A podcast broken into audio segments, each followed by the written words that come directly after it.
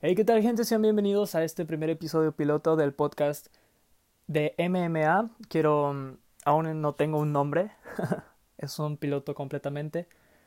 Quiero empezar por algo y voy a estar manejando análisis, pequeños análisis sobre las carteleras de UFC con una opinión completamente de fan, para nada profesional, pero quiero compartir mi opinión, mis pensamientos sobre cada cartelera, sobre cada presentación de UFC.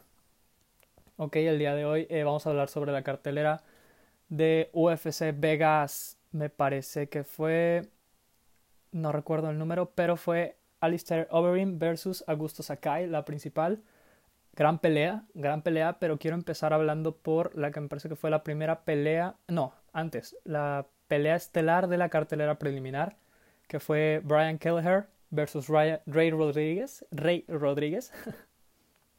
Me pareció un este, increíble combate.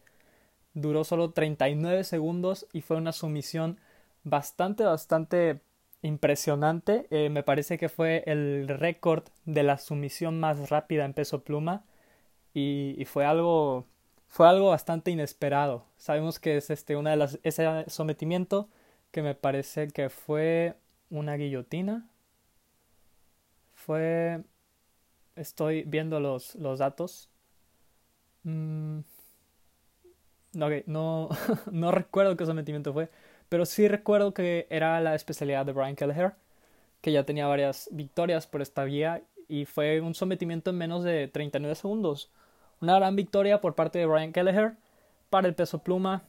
Por su parte, Ray Rodríguez. ok, es complicado. Ray Rodríguez. Eh, no tuvo un muy buen performance. Una victoria así podría costarle bastante y esperemos que vuelva con un estado mental bastante fuerte. Es conocido por darnos buenas batallas, pero esperemos que no lo afecte demasiado. Quiero pasar, ahora en esta sí me quiero desenvolver un poquito más, a la pelea de... No, miento, eh, más adelante voy a hablar sobre esa, que es la de... Te estoy muy emocionado por hablar sobre la de Michelle Pereira versus Selim Imadaev, que fue, fue un peleón, la verdad, fue una muy buena pelea. Pero ahora voy a hablar sobre André Muniz contra Bartosz Fabinski. Esta pelea vimos a un André Muniz bastante, bastante fuerte, bastante decidido. Ambos iban, iban bastante bien, pero me parece que André Muniz iba con ese, ese corazón desde el principio, y lo cual me pareció que fue lo que le dio la victoria. Iba decidido, no hizo movimientos en falso, y cuando vio cada oportunidad eh, la aprovechó. Intentó intentó atacar este primero con una me parece que fue con una guillotina y después este al liberarse Fabinski buscó rápidamente una transición a, una, a un triángulo y al final cuando vio la oportunidad entró con una barra de brazo bastante fuerte está muy encajada la barra de brazo entonces al momento de que siente Fabinski la presión no tardó muchísimo después de que la posición estaba lista, se rindió. Eh, una respuesta oportuna del referee no, porque sí tardó más de 5 segundos desde que tapeó Fabinski, pero sí fue, yo creo que fue un buen trabajo de detención, ya que, bueno, eh, comparado con el de Michelle Pereira, fue, fue un poco, estuvo bien, fue bien parada, aunque sí tardó bastante porque Fabinski había tapeado desde que comenzó la, sumisión y el, el referee tardó un poco en pararla, pero nada, no es un error eh, abismal, solo quería mencionarlo.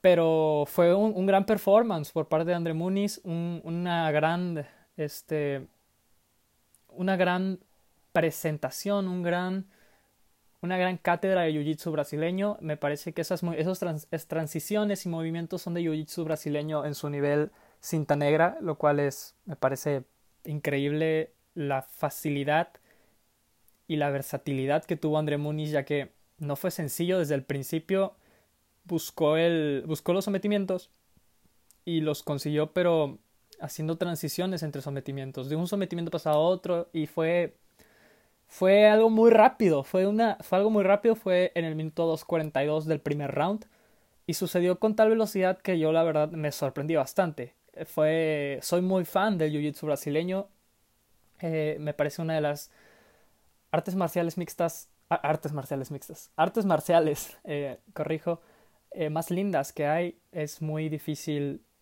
conseguir ciertos, ciertos movimientos, pero siento que es, es muy buena. Es muy buena. Yo siento que muchos deberían empezar a, entrenar jiu-jitsu brasileño. Yo en lo particular tengo muchas ganas de entrenar jiu-jitsu brasileño, pero no encuentro un buen lugar aquí en, en mi localidad.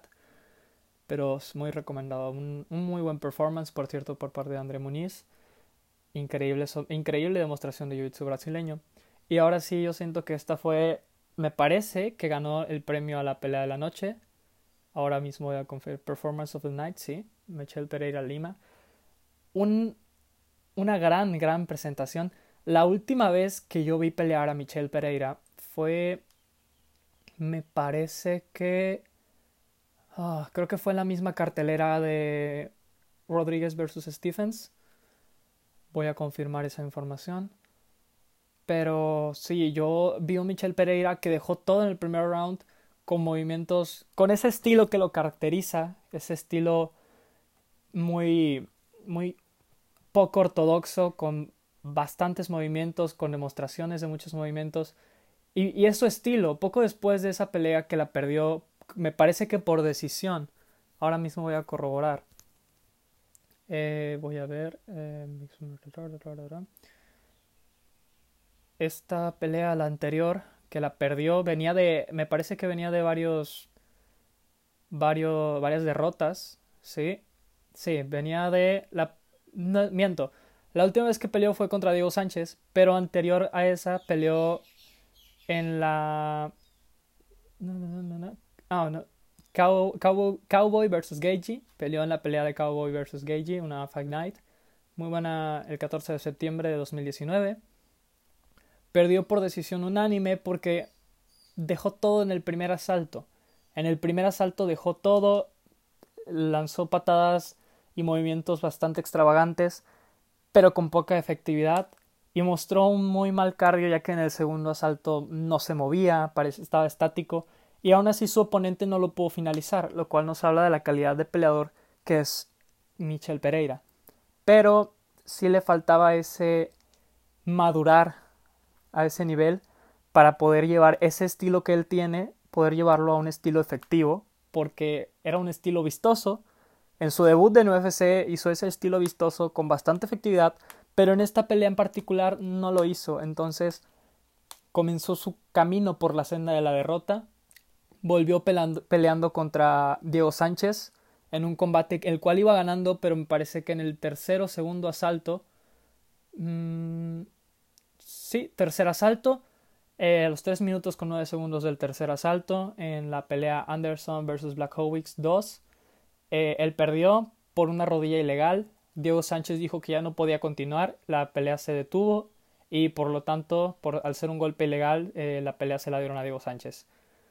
Pero ahora vuelve, tras dos derrotas seguidas, vuelve con una pelea increíble, Performance of the Night. Un gran combate por parte de Michel Pereira contra Selim Madaev. Comenzó con, con su striking tan característico, Vimos varias patadas Showtime al estilo de Showtime Pedis y, y un boxeo poco ortodoxo pero muy, muy eficaz. Vimos bastantes burlas, no se lo voy a negar. Eh, se comportó como lo que es, es un hombre de espectáculo, es un hombre espectacular y a eso se dedicó, a lanzar patadas este, impresionantes, movimientos impresionantes, cachetadas, lanzó varias cachetadas, hizo varios gestos bastante, bastante divertidos y, consiguió un resultado favorable. El primer y segundo asalto lo dominó completamente y el tercer asalto se decidió un poco más a finalizar. Eh, más, más, que nada del 1 minuto 30 para terminar el, quinto, el tercer asalto. Eh, se dedicó a, a, golpear mucho a la cabeza del oponente y a tratar de finalizar. Su oponente sabemos que es un experto del boxeo, entonces al principio tras esta racha tan pequeña de derrotas que llevaba Michel Pereira, no sabíamos qué esperar, al menos yo particularmente no sabía qué esperar de él en esta cartelera, sobre todo contra un oponente que se concentra en acortar la distancia y en atacar cuerpo-cabeza con ese boxeo tan depurado que tiene. No sabía qué esperar muy bien de, de Michel Pereira, Pero fue un gran performance. Tuvo un gran performance y no dejó nada que desear. Me parece que es el tipo de combate que le gusta a nosotros los espectadores. Un combate dinámico, un combate activo, este, con muchos golpes extravagantes. Una actuación muy buena por parte de Michelle Pereira. Que bueno, sé que a muchos les causa conflicto el hecho de que Michelle Pereira sea tan burlón, tan payaso, por decirlo de una forma, em, por llamarlo de una forma, porque no es la esencia que debería tener las artes marciales mixtas. Las artes marciales en general se centran en el respeto, en valorar y apreciar a, este, tus habilidades y a tu rival, no infravalorarlo, no, no hacer por lo general este tipo de cosas, pero fue un espectáculo. Eh, desde antes, desde el careo, hubo bastantes problemas entre Michelle Pereira y Selim Madaev, sobre todo por la actitud, la actitud que toma Michelle Pereira, que es muy es muy altanera, es bastante provocativa. Pero me parece que fue un buen resultado. Fue un buen resultado. Eh, ganó por sumisión en el tercer asalto, para nada esperado. Eh, durante un intercambio, Michelle Pereira lanzó, me parece que una derecha. Quizá, quizá después este, analice eso con más profundidad. Pero lanzó una derecha y, y aturdió a su oponente al llevarlo al piso. Decidió tomar la espalda y buscar un sometimiento. El sometimiento no fue el mejor, el más técnico de todos. Eh, me parece que la pelea también estuvo un poco ligeramente eh, precipitada la detención porque en cuanto Michelle Pereira tomó la espalda del oponente no cerró gancho. Eh, con gancho me refiero a no metió las piernas para hacer presión para hacer palanca. Simplemente estaba apretando el cuello con los brazos que si bien es suficiente presión no tenía los brazos en el cuello. Tenía los brazos por encima de la barbilla y me parece que que si no lo hubieran parado hubiera sido el mismo resultado, quizá no una finalización, quizá simplemente eh, la, decisión, o pudo, haber llegado a un sometimiento si lo trabajaba más, pero se la detuvieron, me parece que muy precipitadamente. El referee vio en, en un ángulo de las cámaras, se alcanza a ver cómo Imadaev, en su intento de defender el sometimiento, con la mano abierta toca su brazo por el impulso parece que tapea pero es algo muy leve y viene el referee en, poder notarlo, pero no, no analizó bien la situación. Me parece que Madaev no corría peligro en esa posición. Pero no vamos a quejarnos de esto. Fue en el tercer asalto la, la detención y Michelle Pereira iba ganando la, la pelea con, con bastante diferencia. Entonces simplemente es una observación, una pelea ligeramente precipitada la detención, pero fue un gran performance por parte de Michel Pereira. Lo vimos dominando la pelea, marcando el ritmo, mostrando ese estilo tan, tan impresionante, tan, tan, no sé, tan Michel Pereira que tiene él. es, es un estilo único ahora mismo en UFC. Tenemos peleadores como Sabit Magomed Sharipov, como Jair Rodríguez, el mismo Israel Adesanya, campeón invicto de peso medio, que tienen esta característica que son tan, tan creativos a la hora de pelear. El mismo Conor McGregor, que tiene este, este arte en el striking. Pero Michel Pereira lo lleva a un nivel distinto. No sé si superior, pero sí es distinto. Es muy, muy, las, sus patadas son, son muy poco ortodoxas y a veces no son tan efectivas le gusta mucho lanzar diferentes movimientos, aunque a veces no lleguen, pero aún así tuvo, tuvo un 60% o más del 60% en efectividad de golpeo.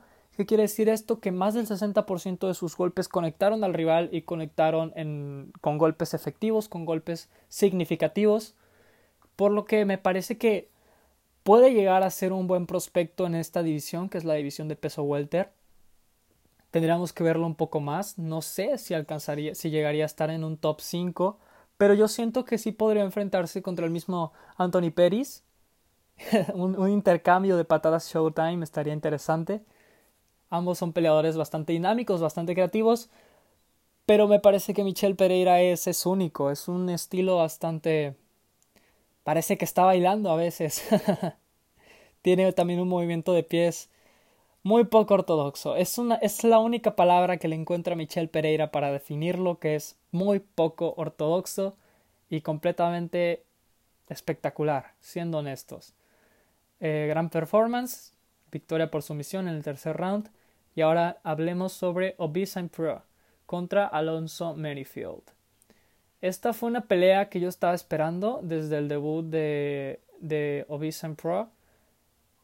Pero me pareció, un buen performance. Me pareció un buen performance. Merrifield estuvo yendo hacia el frente desde el principio, estuvo atacando, buscó el clinch, buscó mantener presión, pero llegó un punto en que estaba atacando muy desenfrenadamente y yendo a intercambiar contra un peleador con tal pegada como es Ovisen Pro.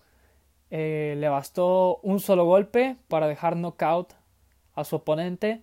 Fue en el segundo round, en el minuto 408. Fue un, un buen performance, un gran knockout. Es impresionante. La pelea tomó un giro totalmente distinto en cuestión de dos segundos, una gran derecha por parte de Obisan Pro y un, buen performance. Alonso Manyfield me parece que tiene madera para seguir batallando. No es una victoria aplastante, pero sí fue un, fuerte, un knockout bastante fuerte. Simplemente necesita ser más, más tranquilo, más calmado. Parece algo similar a lo que ocurrió con Cody Garbrandt al principio cuando fue campeón.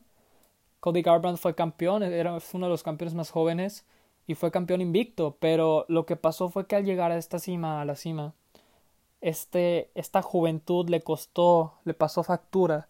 Sabemos que Cody Garbrandt no tiene mucha resistencia a los golpes y lo que pasó fue que entraba intercambios innecesarios, descontrolados, confiando mucho de su pegada y eso fue lo que le falló. Ahora vemos un Cody Garbrandt más inteligente, con la misma pegada de siempre y esa velocidad tan característica, pero con una forma de pelear más inteligente que es lo que lo tiene aún posicionado en los top 10 del ranking.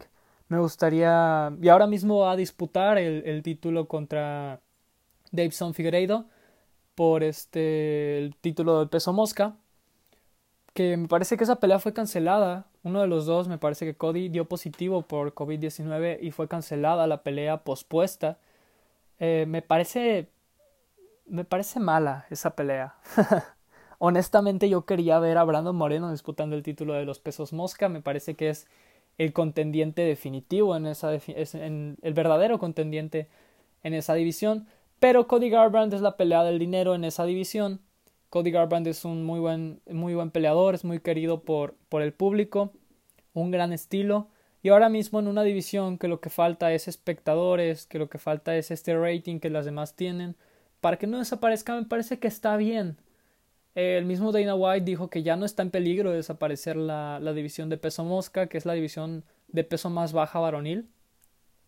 Que hubo rumores, estaba hablando de desaparecer la división porque no creaba suficiente rating. Pero la última vez que se disputó el título, Davidson Figueiredo versus Benavides 2, Dana White dijo que esa agresividad, ese performance sacaba totalmente del peligro a la división. Pero sí me parece que esta pelea con Cody Garbrandt va a ser un impulso, el impulso que necesita la división de peso mosca para ser más vista, para ser reconocida como lo que es. Eh, Brandon Moreno, el contendiente me parece número 2 o número 3 ahora mismo en el ranking de peso mosca, es un gran peleador, un gran peleador, un striking bastante completo, un striking poco ortodoxo en ciertas ocasiones, tiene ahí algunos golpes bastante lindos de ver y es un jiu-jitsu fighter, es muy bueno en el jiu-jitsu, fue campeón me parece a nivel nacional de jiu-jitsu, tiene un buen grappling y viene de una racha de victorias bastante buena después de haber estado fuera de UFC por un tiempo, por lo que me parece que él es el que verdaderamente se merece el, title shot, pero no me desagrada del todo la pelea de Cody Garbrandt. Eso nos abre la posibilidad a un Brandon Moreno Cody Garbrandt, lo cual podría ser una gran pelea. Sabemos que Cody Garbrandt es muy buen grappler y es un increíble boxeador. Eh, me parece que es el hombre más rápido que ha pisado el octágono de UFC. Es muy rápido, es muy fuerte, tiene una pegada fenomenal para la división en la que pelea, que es la división de peso gallo. Y mm, me parece, espero que pueda conservar esa, esa pegada fulminante en la división de peso mosca. Pero, como decía, me desvié bastante. Esto que le pasó a, Alonso Manifield fue algo similar que lo que le pasó a, Cody Garbrandt en, en su momento. Eh, un, entrar en, en intercambios de golpes bastante bastante sin orden, sin control. Es algo complicado y es algo muy peligroso, sobre todo cuando te enfrentas a alguien como, como Ovin Saint Pro, con una pegada tan potente como nos lo demostró el día de ayer, o el, bueno, el día sábado, no sé cuándo se suba este episodio, pero voy a intentar subirlos los lunes o, sábado, o domingos por la noche. Los, estoy, los voy a grabar el domingo para poder tener tiempo a analizar las peleas ser honesto, el día de hoy no tenía pensado subir este podcast, grabar este podcast, pero dije voy a empezar por algo. Estoy ahora mismo empezando con mis cursos. Estoy tomando cursos para aprender a editar, a grabar. Pero dije quiero tener ya este, primera, este primer contacto, esta primera experiencia con lo que es la grabación del podcast. Eh, como mencioné anteriormente, es un piloto completamente, eh, no va a durar más de media hora ya vamos 20 minutos, entonces simplemente voy a hacer el pequeño análisis para la pelea de Alistair Overeem versus Augusto Sakai porque tiene bastante, bastante, bastante tema, bastante que tocar. Y, poco más, espero comentarios. Este podcast creo que va a ser compartido en Spotify y voy a compartirlo en, en, Facebook. Y, y, cualquier comentario es bienvenido. No creo que reciba mucha edición, pero es, es un comienzo, es un episodio piloto. Aún no tengo ni idea de cómo podría llamarle al, al podcast, porque es algo completamente desde la vista de un fan. No soy experto, pero sí soy bastante apasionado por las artes marciales mixtas. Entonces, bueno, me estoy, le voy a dar bastante dedicación. Llegó el momento de hablar sobre Alistair Overeem versus Augusto Sakai. Una pelea que yo estaba bastante emocionado de ver, sobre todo después del último performance de Alistair Overeem, que fue, me parece que fue un knockout técnico contra Walt Harris, que, bueno, Walt Harris, muy buen peleador, eh, espero que psicológicamente esté listo para un regreso, porque sí me gustaría verlo, verlo triunfando de nuevo, pero Alistair Overeem, un veterano de mil guerras, más de 60 batallas me parece que ha tenido este hombre, eh, y sigue, sigue peleando contra el top de su división. Les voy a, les voy a decir exactamente este, los números de Alistair Overeem. Alistair Overeem tiene, me parece que 40, 40 años. Su apodo es The Demolition Man. Y está rankeado al día de hoy, domingo 6 de septiembre del 2020, como el número 5 de la división de Heavyweight. Puede que en el martes, que se actualizan los rankings, suba de posición Vamos a analizar ahorita un poco los rankings. Pero quiero que escuchen esto. 46 victorias, 18 derrotas Alistair Overeem. Con una tasa de finalización impresionante. De verdad increíble. 24 victorias por knockout, 17 victorias por sumisión y 5 por la vía de la decisión. Efectividad de golpeo del 73%, con 545 golpes conectados, golpes significativos y 743 golpes significativos intentados. Eh, un 25% de efectividad en grappling, con 3 derribos conseguidos de, 24 intentados, que esto es, va a cambiar, ya que el día de ayer vimos un, un Alistair Overeem con un grappling bastante bueno contra un Augusto Sakai que se, se vio muy impotente ante, ante Alistair Overeem. Durante los primeros dos rounds vimos dominando a Sakai con un boxeo, un boxeo bastante bueno. Yo la primera vez que vi a Alistair Overeem se cubría con un casco. Casco es una guardia cerrada, las manos arriba, cubriendo, tratando de absorber, absorber los golpes. Me asusté, por lo general eso lo vemos cuando un peleador recibe un golpe fuerte y está tocado lo vemos tratar de absorber así los golpes porque no quiere arriesgarse a, usar movimiento de pies, a usar movimiento de cabeza. Pero después de todo lo que ha vivido Alistair Overeem, viene de hace dos peleas en el diciembre 7 del 2019, de un knockout por parte de Rosenstruck, Jairzinho Rosenstruck, pero venía de, de una victoria contra Oleinik y de una racha de dos victorias que le quitó Jairzinho Rosenstruck, pero iba ganando la pelea.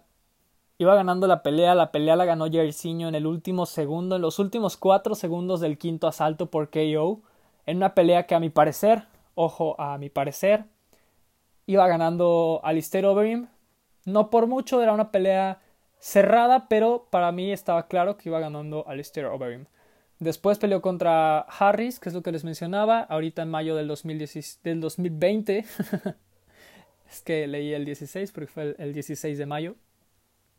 Ganó y ha estado activo desde entonces hasta el día de hoy, que está, es la segunda vez que pelea en el año, después de, de, un, de una pelea en diciembre que fue contra Jairzinho Rosenstruck. Eh, recibió un KO bastante fuerte, tuvo que someterse a cirugía y, es, una, es algo interesante. La cirugía de Alistair Overeem, yo quiero ser su cirujano, fue algo, una diferencia de 12, 20 días y, estaba completamente reconstruido. Algo muy buen trabajo por parte de su cirujano.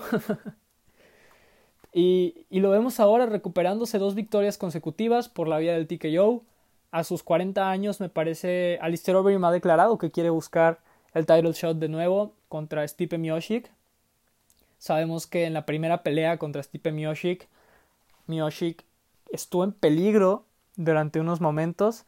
Overeem consiguió conectar una muy buena derecha, lo derribó y ya en el suelo trató de conseguir una guillotina o, me parece que fue una anaconda, no estoy seguro, pero trató de, estrangularlo, no pudo y, y, y pudo ganar la pelea, una, una victoria clara, pero, pero sí tuvo esa ventana Alistair Overeem, sí pudo haber ganado ese, ese combate, tuvo su oportunidad y él cree que a sus 40 años puede dar una buena pelea por el title shot, yo también creo lo mismo. No sé si pueda ganarla, para mí Alistair este Stipe Miocic, el campeón actual de los pesos pesados, para mí es el mejor heavyweight de la historia y obviamente el mejor heavyweight actualmente. Ya está en preparación su próxima pelea que ya confirmó Dana White que va a ser contra contra Francis Ngannou, que es el hombre con mejor pegada según el podcast de Joe Rogan.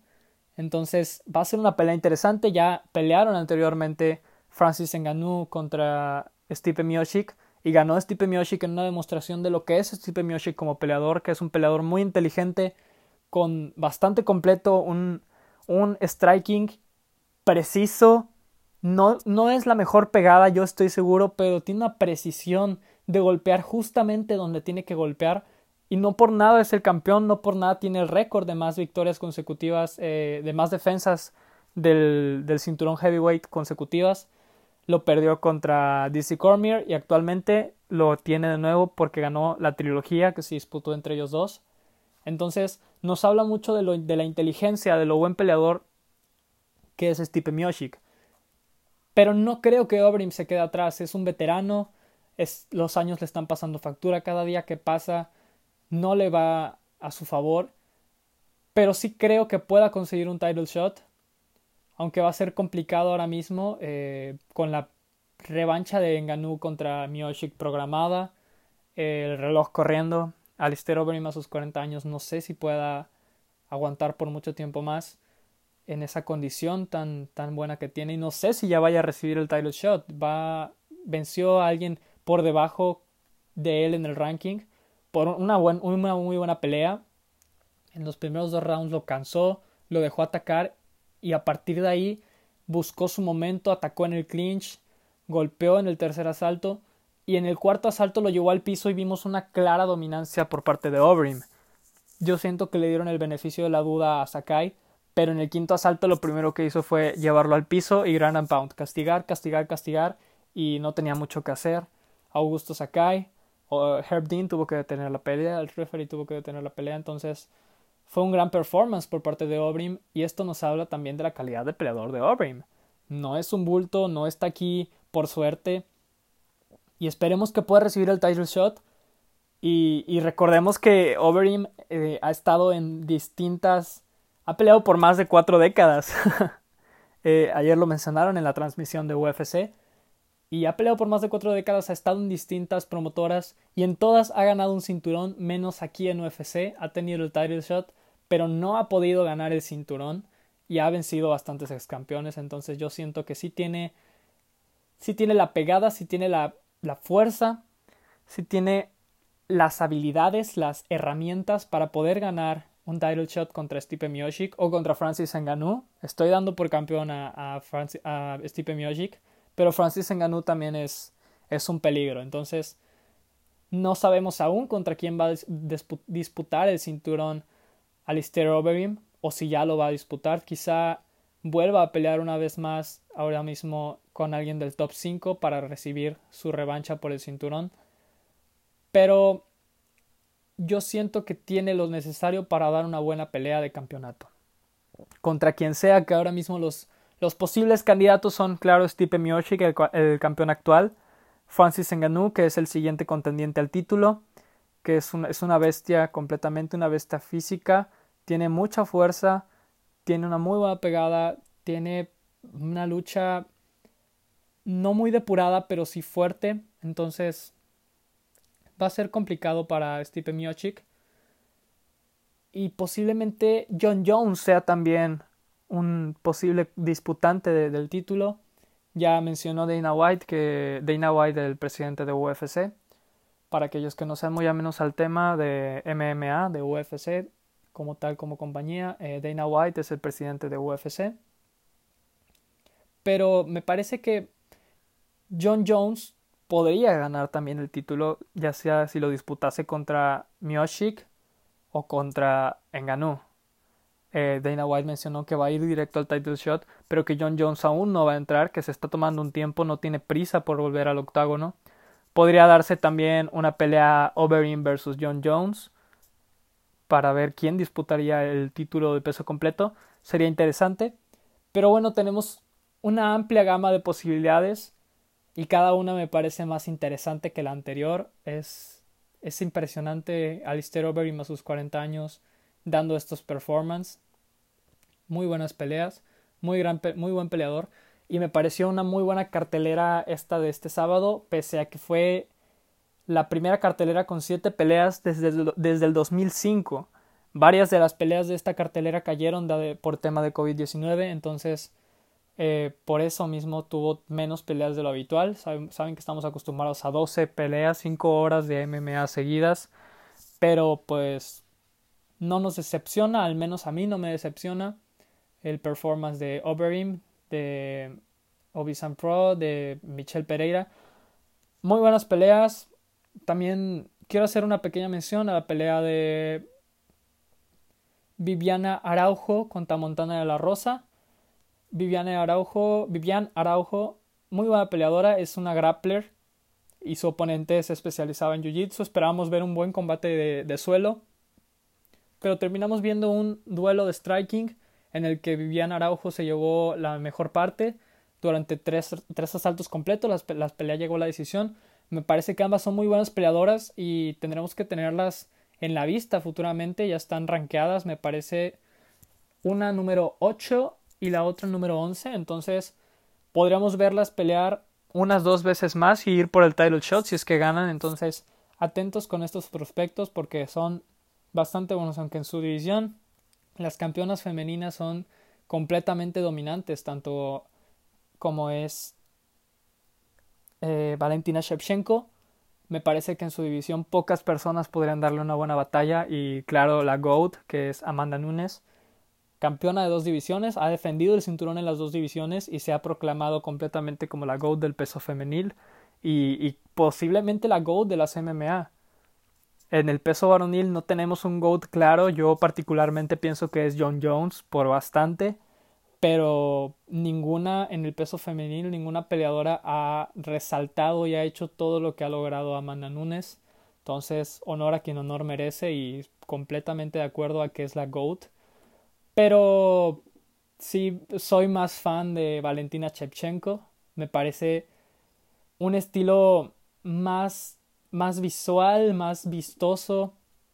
Y por alguna razón disfruto más ver pelear a Valentina Chepchenko. Me parece que tiene cierto carisma, cierto, cierta facilidad para conectar con su público y algo que Amanda Nunes también, todos apreciamos mucho a Amanda Nunes y nos ha brindado increíbles guerras, nos ha brindado increíbles peleas, increíbles performances, pero tiene, no sé, no sé, pero simplemente me parece muy, me, me gusta más como peleadora Valentina Shevchenko que Amanda Nunes, pese a que sí creo que Amanda Nunes sea, sea mejor que Valentina Shevchenko. Ya se enfrentaron dos veces, las dos veces ganó Amanda Nunes. La primera fue una pelea completamente para Nunes, una, pelea, una victoria clara. La segunda fue muy cerrada.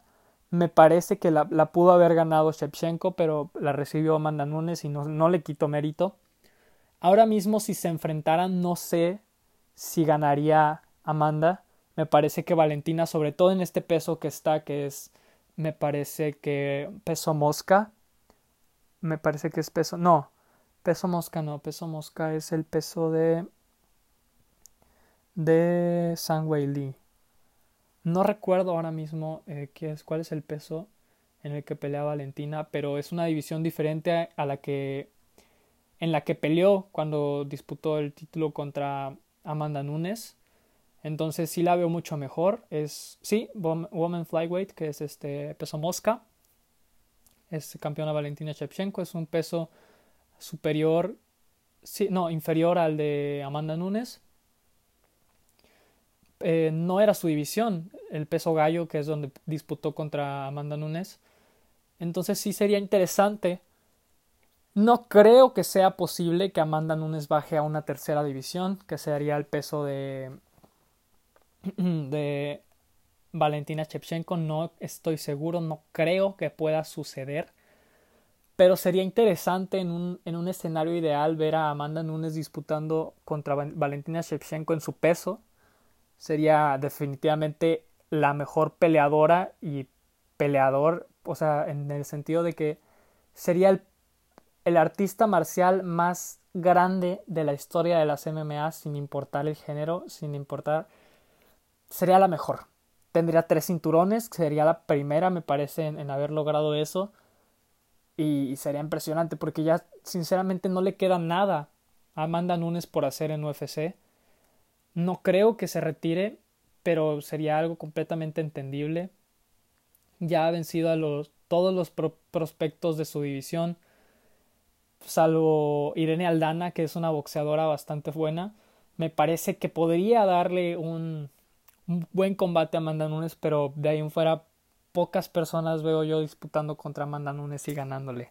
Simplemente veo una pelea justa con Valentina Shevchenko. Ya estoy viendo los rankings y vemos puras flechitas verdes en sentido de que hay, gente subiendo, hay mucha gente subiendo en los rankings. Dustin Poirier como el número 2 del peso ligero. Se está arreglando una pelea Tony Ferguson, Dustin Poirier que bueno, esto va a ser tema para otro momento, ya los llené con esta cartelera, no quiero meter temas solitarios, temas fuera de lugar ahora mismo, pero me parece que, que vienen cosas grandes, sobre todo ahora mismo este mes, la pelea de Israel Adesanya contra Pablo Costa, la espero con muchas ansias y espero poder hablarla y analizarla en podcast.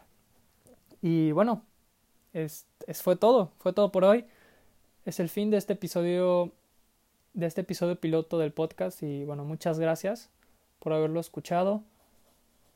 Eh, los, los veo espero que la próxima semana o pronto con un nuevo podcast y bueno espero que lo hayan disfrutado. Hasta luego